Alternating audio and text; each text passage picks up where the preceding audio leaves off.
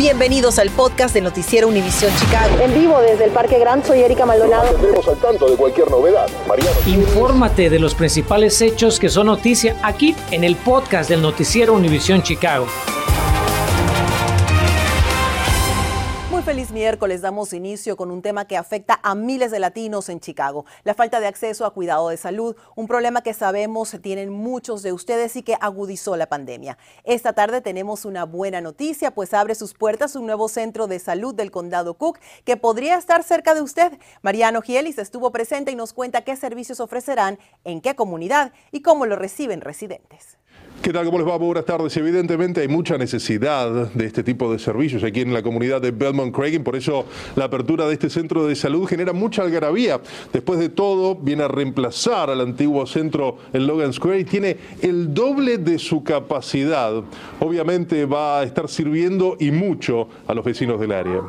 Si maneja por la Fullerton, notará en la cuadra 5600 un nuevo y moderno edificio.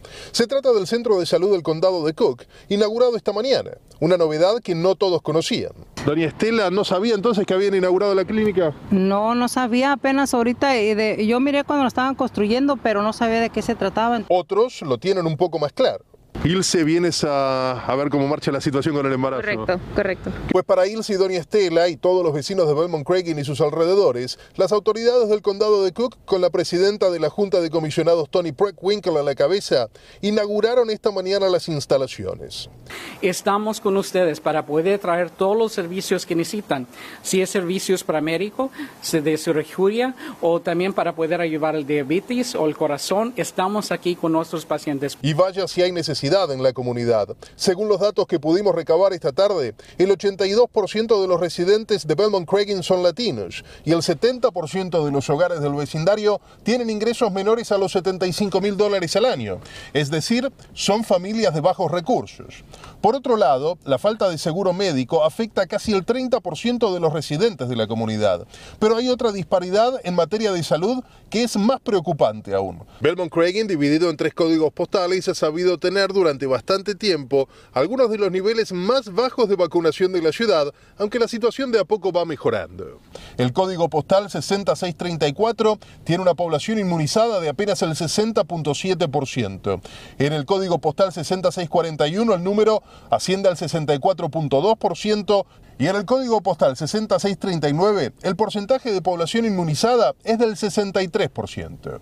Tal vez este coqueto centro de salud sea lo suficientemente atractivo para convencer incluso a los más intransigentes. Evidentemente para muchas familias esto es un salvavidas. Así es, es excelente oportunidad y por lo cual pues nosotros como habitantes nos sentimos muy muy agradecidos.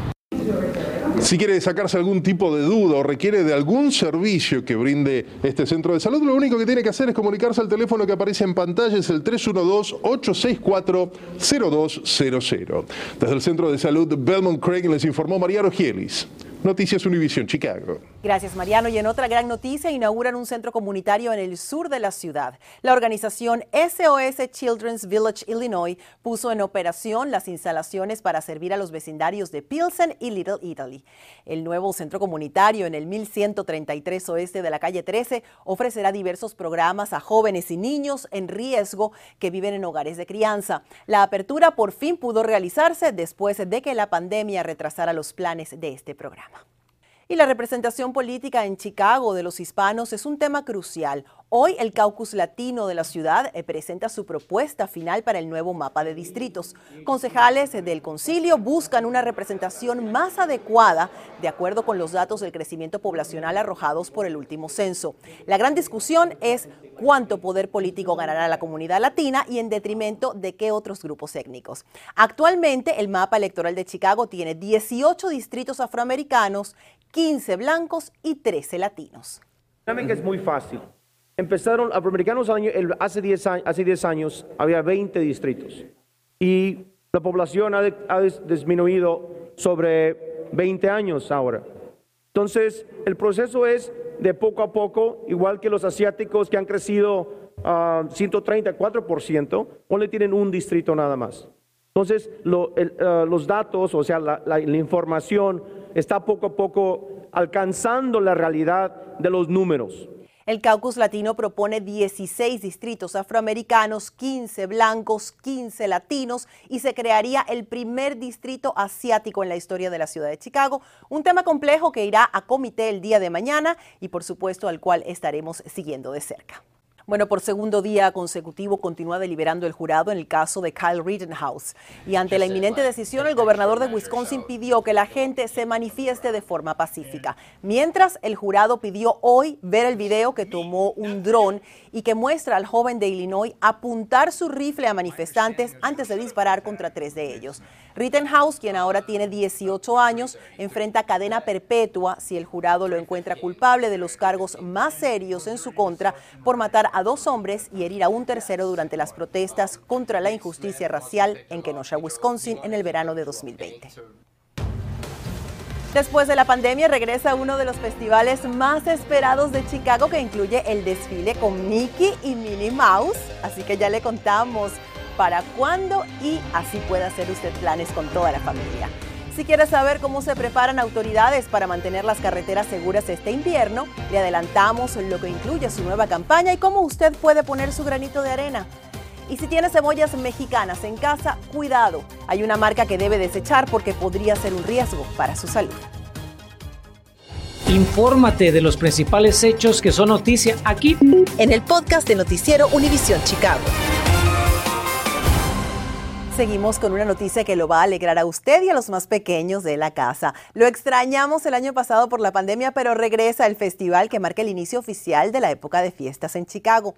Una pista, no solo cuenta con Santa, sino también con Mickey y Minnie Mouse y todos sus amigos. Natalie Pérez sabe de cuál se trata y nos cuenta cómo lo puede esperar usted si es que quiere ir y cómo va a beneficiar a los comerciantes de Chicago.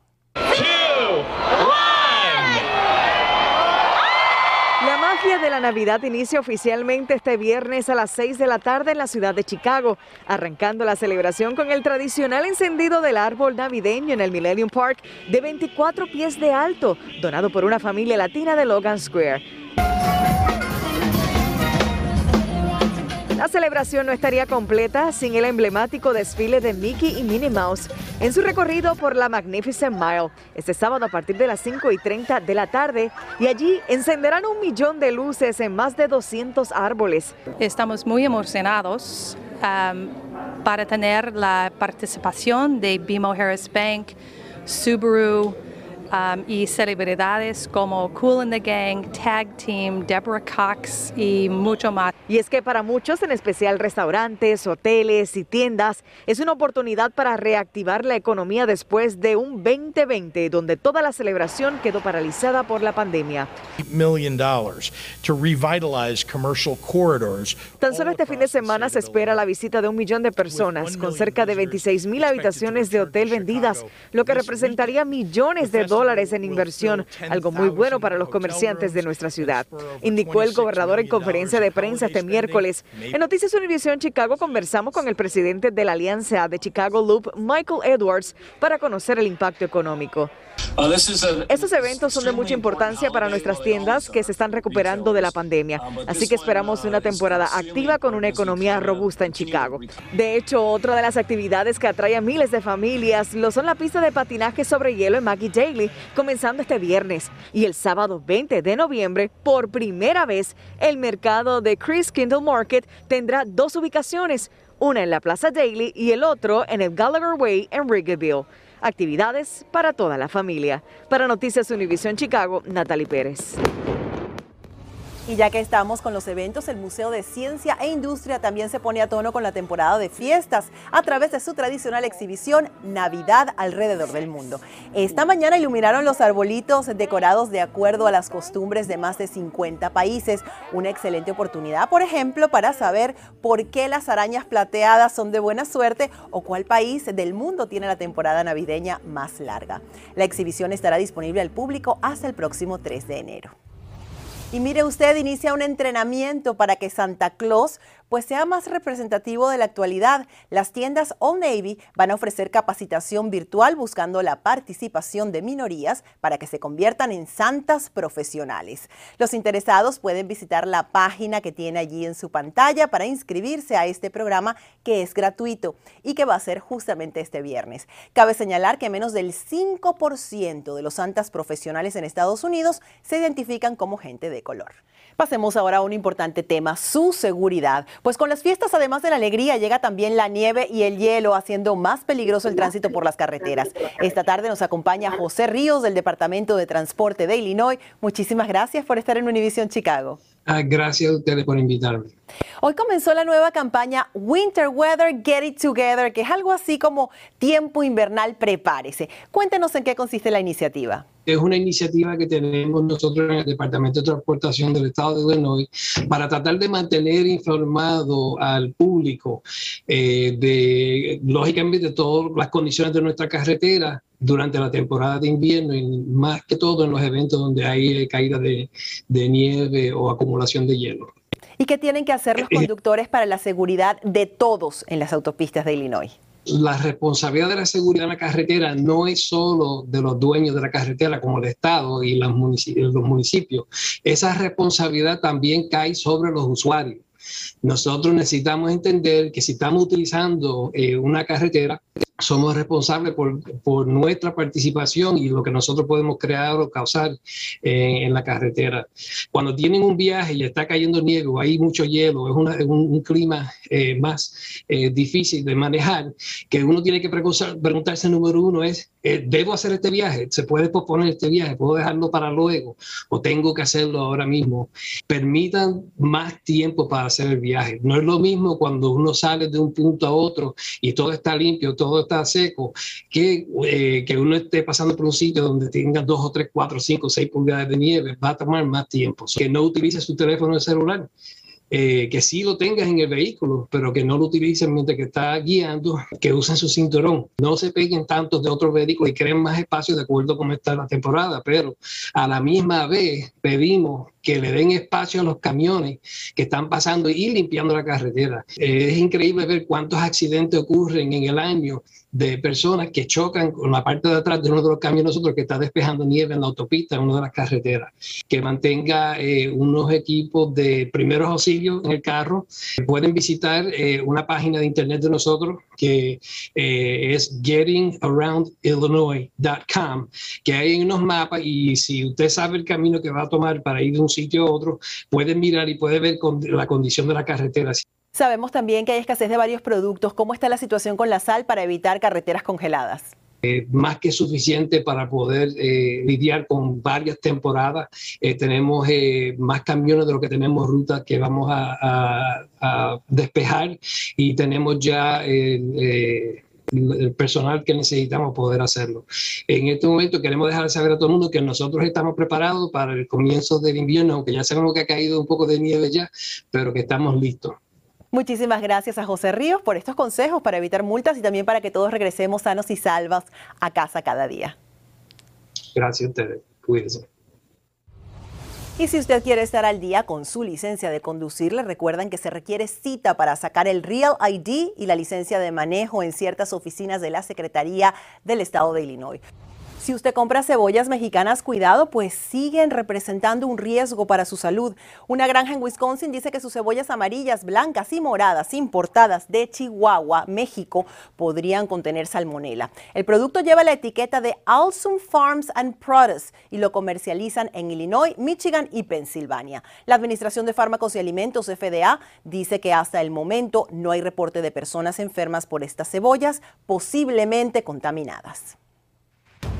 Y preste atención porque le decimos dónde y cómo conseguir chamarra y abrigo nuevo si necesita para hacerle frente al frío y gratis. Continuamos con el podcast del noticiero Univisión Chicago.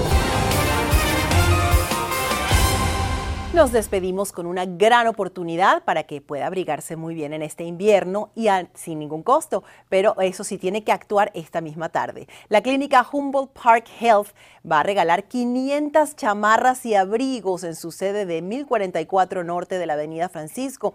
Y ya que se da la vuelta, pues también puede aprovechar que tienen la vacuna contra el COVID-19 para todas las personas mayores de 5 años.